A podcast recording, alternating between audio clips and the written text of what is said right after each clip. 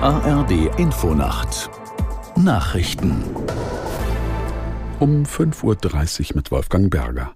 Die EU-Innenminister und Ministerinnen treffen sich heute in Brüssel, um über die geplante Asylreform zu beraten. Vor allem die sogenannte Krisenverordnung ist umstritten. Aus Berlin Bianca Schwarz. Sie soll Ausnahmen von den üblichen Asylverfahren dann ermöglichen, wenn besonders viele Migranten nach Europa kommen. Die Grünen hatten bisher eine deutsche Zustimmung blockiert, weil sie wegen der Krisenverordnung ein breites Absenken von Asylstandards in Europa befürchten. In der Diskussion um das gemeinsame europäische Asylsystem hat Bundeskanzler Scholz vorgegeben, dass Deutschland die Reform weder aufhält noch blockiert. Das bedeutet, dass die europäischen Innenminister in Brüssel weiter verhandeln werden. Die schwere IT-Störung beim Autobauer Volkswagen ist noch nicht behoben. Ein Krisenstab sucht nach der Ursache. Die Bänder in deutschen Werken stehen seit gestern still. Aus der Nachrichtenredaktion Laura Janke. Die IT-Störung hat das zentrale Netzwerk des VW-Konzerns lahmgelegt. Die Folgen sind massiv. In den Werken Wolfsburg, Emden, Zwickau und Osnabrück konnten auch in der Nacht keine Autos produziert werden. Weitere Werke in Kassel, Braunschweig und Salzgitter sind ebenfalls betroffen und auch die VW-Tochter Audi meldete Probleme. Eine IT-Dienstleisterin des Konzerns sprach von einer weltweiten Störung und einem Riesenproblem. Zur Ursache konnte sie noch nichts sagen. Von VW hieß es am Abend, es sehe derzeit nicht nach einem einem Hackerangriff aus. In Griechenland haben heftige Regenfälle erneut zu Überschwemmungen geführt.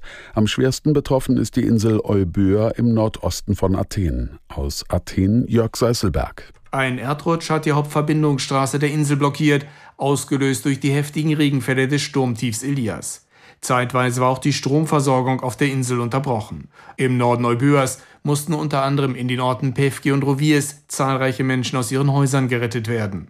Teilweise hatten sie sich vor den Überflutungen auf die Dächer gerettet. In Mantudi, ebenfalls auf Euböa, steht nach Berichten griechischer Nachrichtenagenturen das Wasser in den Straßen bis zu einem Meter hoch. In Mittelgriechenland, in der Stadt Volos, haben die Behörden aufgrund des Unwetters für vergangene Nacht eine Ausgangssperre verhängt. Bayern bereitet Gegenmaßnahmen für den Fall einer bundesweiten Teillegalisierung von Cannabis vor. Gesundheitsminister Holitschek teilte mit, dass der Freistaat den Konsum mit eigenen Schritten beschränken werde. Geplant sei eine zentrale Kontrolleinheit. Holitschek kündigte außerdem juristische Schritte an, um gegen das Gesetz vorzugehen. Der CSU-Politiker wirft der Ampelkoalition in Berlin vor, die Gesundheit vor allem junger Menschen zu bedrohen und das Wetter in Deutschland. Am Tage heiter bis wolkig, im Nordwesten Schauer möglich, sonst trocken 18 bis 28 Grad. Am Freitag einige Schauer und Gewitter 18 bis 29 Grad und am Samstag im Süden Schauer, sonst trocken bei 16 bis 27 Grad.